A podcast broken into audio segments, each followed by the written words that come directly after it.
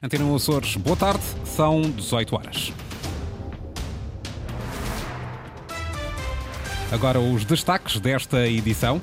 Por falta de neuroradiologistas nos Açores para realizar trombectomias, doentes da região são enviados para a Madeira. Chega de adiamentos, dizem os mais de 3 mil signatários. Entregaram esta tarde no Parlamento uma petição para que avance de imediata proteção de áreas marinhas nos Açores. Incidente esta tarde com o avião da TAP nas lajes, uma escada embateu contra a aeronave.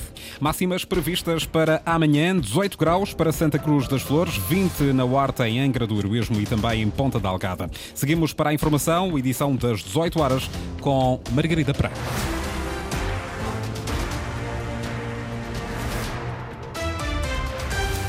Os Açores são uma região que registra uma média de 500 casos de AVC ao ano. Mesmo assim, não tem especialistas em neuroradiologista para realizar trombectomias. Os doentes da região têm de ser enviados para a Madeira. Mais um esta semana, Luísa Couto. A evacuação aconteceu esta quarta-feira. Um homem na casa dos 60 anos saiu de Ponta Delgada com destino à Ilha da Madeira com propósito de realizar uma trombectomia, um tratamento de AVC em fase aguda que é tanto mais eficaz quanto mais rápida for a intervenção. Acontece que neste caso a corrida contra o tempo não foi suficiente. O doente, ao dar entrada na unidade de AVC do Funchal, já não reunia condições para o tratamento. É assim um risco que se corre porque nos Açores não se realizam trombectomias, já que na região não existe quem as faça, ou seja, faltam neuroradiologistas em permanência. Não temos nenhum processo específico para a neuroradiologia. Contudo, penso que os hospitais também, se, se, houver essa intenção, nós estaremos dispostos a dar, obviamente, seguimento a essa satisfação sei à partida que é, uma, é algo que é difícil de concretizar, porque até agora os concursos que abriram ficaram desertos. Não é atrativo para um neuroradiologista vir trabalhar para a região, atendente aos números de casos reduzidos que possamos ter Mónica Seidi, secretária da Saúde, revela que desde fevereiro 10 doentes terão sido deslocados para a Madeira para realizarem trombectomias, tratamento que no arquipélago vizinho já existe desde 2017. Os sistemas incentivos da Madeira são mais favoráveis uh, que os Açores e do que até qualquer outra região do país. Portanto, não é um problema exclusivamente da região autónoma dos Açores. Essa é uma matéria não só para a neuroradiologia, mas como para qualquer outra especialidade médica e que eh, neste momento está em cima da mesa. Para além da falta de médicos aptos a realizar trombectomias, também faltará mais investimento na via verde AVC nos Açores. Este era pelo menos o alerta de um neurologista do H10 há um ano. Mas sabe a Antena 1 Açores que a reivindicação se mantém atual. Aliás, a unidade de doenças cerebrovasculares deste hospital, que encerrou em março de 2020, ainda não reabriu. A unidade estará a ser alvo de melhoramentos, obras que se esperam concluídas em janeiro do próximo ano. Mais de 3 mil cidadãos açorianos querem, ver classificadas e protegidas as áreas marinhas no Mar dos Açores. Hoje foram ao Parlamento açoriano entregar em mão essa petição. Dizem que é tempo de ação e que o período limite é dezembro. Acabam de defender estes princípios numa petição pública que deu entrada no Parlamento. Luís Branco para os signatários desta petição pública que pretende a criação de reservas marinhas e a classificação de 15% do Mar dos Açores, a hora de avançar com o processo legislativo é já. Dezembro é o período limite. Para mais de 3 mil pessoas, chega de adiamentos, chega de estudos, chega de prorrogações. Nós, de ano para ano, é que não é de há 10 anos para cá, é de ano para ano nós vemos uma diminuição na biodiversidade e na biomassa, ou seja, no tamanho do peixe, ah, no número de, de quantidade de, de cada cardume Portanto, é urgente nós tomarmos uma medida. E não é só por nós, é também pelos pescadores, não é? Porque o que está em causa é que se isto continuar assim, eles também daqui a alguns anos também já não têm peixe para pescar. Ou seja, nós não temos peixe para comer, eles não têm peixe para pescar. Isto é uma bola de neve que, que, se, que vai de ano para ano aumentando o tamanho e que nós estamos a deixá-la rolar Lisa Medeiros levava na mão a petição pública já entregue no Parlamento. Apreciadora de peixes à mesa, gosta de lembrar que a preservação de reservas marinhas serve à biodiversidade e a prazo à economia do mar. Eu não estou do lado de ninguém, eu estou do lado da conservação e da preservação. Uh, penso que eles têm que ter o seu lugar, porque eu adoro comer peixe também, mas realmente está na altura de tentarmos perceber se nós queremos ficar tipo ilhas gregas ou, ilha, ou, ou Malta, por exemplo, na zona do Mediterrâneo, que neste momento nós colocamos uns óculos na cara, vamos fazer um snorkeling e não vemos absolutamente nada, ou se realmente queremos um, apostar na sustentabilidade e na conservação. Até à altura da entrega desta petição pública no Parlamento, esta já continha 3.400 assinaturas de cidadãos preocupados com a biodiversidade e com a abundância de recursos no Mar dos Açores. Conselho de Governo revê contratos de obras em portos nos Açores, justifica com atrasos na comparticipação do Governo da República. Lília Almeida. As alterações são feitas aos contratos-programa celebrados entre a região e a Portos dos Açores, que contemplam a reparação do molho do Porto das Lajes do Pico e o molho do Porto Comercial de Ponta Delgada. As alterações contemplam também a repavimentação da plataforma do cais e reabilitação das infraestruturas do Porto Comercial de Vila do Porto. O Executivo justifica com o atraso na comparticipação por parte do Governo da República das verbas para fazer face aos estragos provocados pelo furacão Lorezo e passagem da depressão Efraim, que afetou o Porto das Lajes do Pico. O reforço da comparticipação financeira da responsabilidade da região totaliza os 9 milhões e 400 mil euros que serão transferidos para a Portos dos Açores entre 2024 e 2026. O Conselho do Governo deliberou também transferir 28,8 milhões de euros relativos à obra de construção do novo Porto das Lajes das Flores, no âmbito do contrato-programa com a Portos dos Açores nos anos de 2024 a 2029. Foi ainda revista a autorização da despesa da empreitada de beneficiação, requalificação e ampliação do Hospital da Horta. O Conselho do Governo especifica que foram apresentadas duas propostas, ambas excluídas por ultrapassarem o preço base, que era de 6,5 milhões de euros, mas é legalmente possível até 31 de dezembro de 2023 haver adjudicação acima do preço base. Assim, foi autorizada a adjudicação da proposta por 7 milhões e 600 mil euros.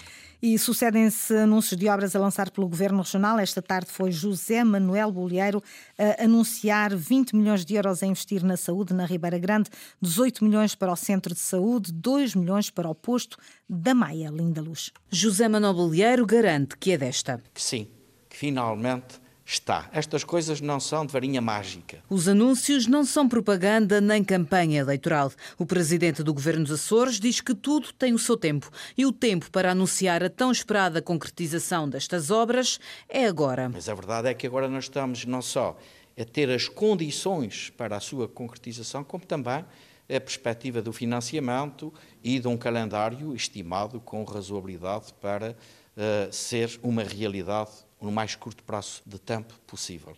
Eu aceito que nós não fazemos tudo no estalar de dedos, sobretudo quando entramos, não há trabalho prévio feito, temos que começar tudo em termos de projeto, de concessão, definição de prioridades, isso tudo foi feito. O acordo de Cavalheiros para a aquisição de um terreno junto aos bombeiros, na freguesia da Conceição, já foi feito. Agora é tudo uma questão burocrática. A secretária da Saúde, Mónica Seidi, espera que os projetos venham a ser conhecidos no segundo semestre de 2024. A aquisição do terreno está, como já foi dito, está, está, a, ser, está a ser feito.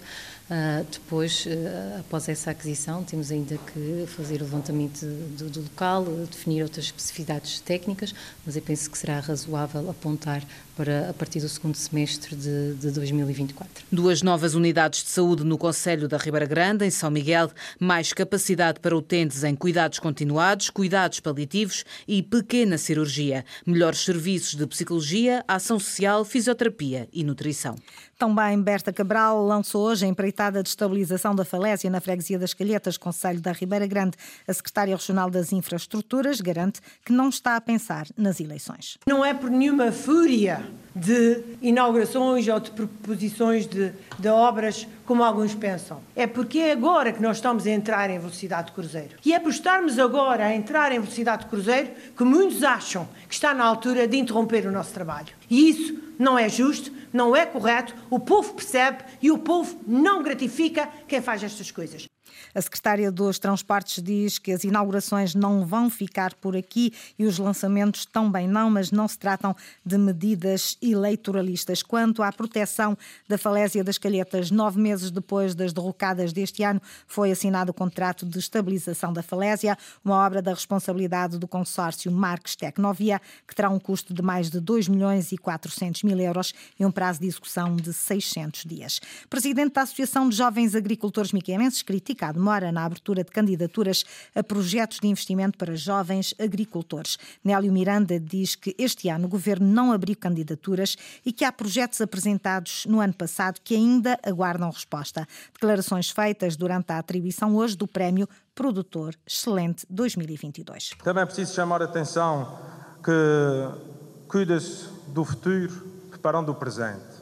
E não podemos continuar a ter como um ano, como foi 2023, que não tivemos aberturas da medida 6.1, que é primeira, o prémio à primeira instalação, o, a, a medida 4.1 de investimentos, que podem dizer assim, estamos em época de transformação de um PAC por o outro. É verdade, mas se tivemos um plano estratégico, a gente estava mais bem preparado para este atual cenário. 2022 temos alguns associados que comentem connosco que ainda não têm nenhuma resposta dos seus projetos. Num setor que a evolução é permanente, que é um critério, que é a palavra de ordem. Não podemos estar a aguardar muito tempo pelo despacho dos projetos, porque necessitamos de fazer investimentos urgentemente para a melhoria da eficiência das próprias explorações.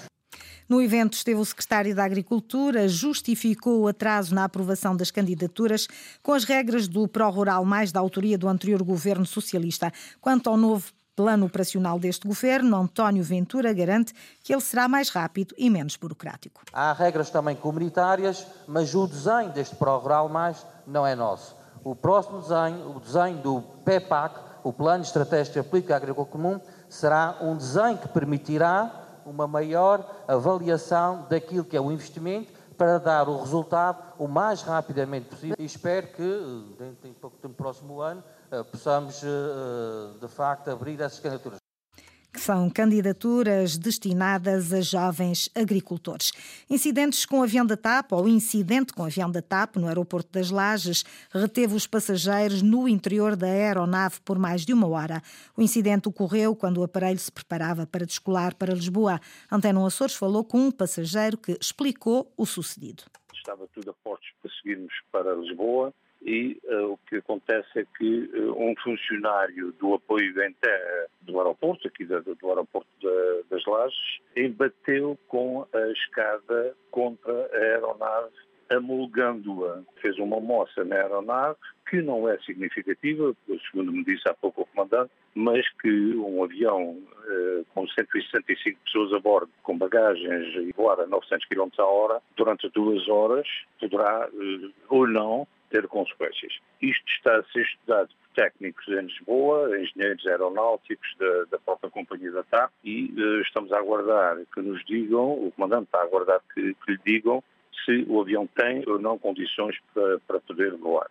O voo devia ter descolado pouco depois do meio-dia. Os passageiros estiveram a aguardar primeiro duas horas porque não havia slots no aeroporto de Lisboa, a seguir mais uma hora dentro do avião. O certo mesmo é que a esta hora os mais de 150 passageiros estão a embarcar. Segundo a Liga de Futebol, o Santa Clara vai jogar amanhã com o Passos de Ferreira. Não divisão ao jogo da 11ª jornada, Vasco Matos espera um adversário difícil e pede concentração aos seus jogadores. Luís Lobão. Ultrapassadas as fortes emoções e a vitória com a reviravolta frente ao AVS na semana passada, o Santa Clara volta a entrar em campo para a Segunda Liga.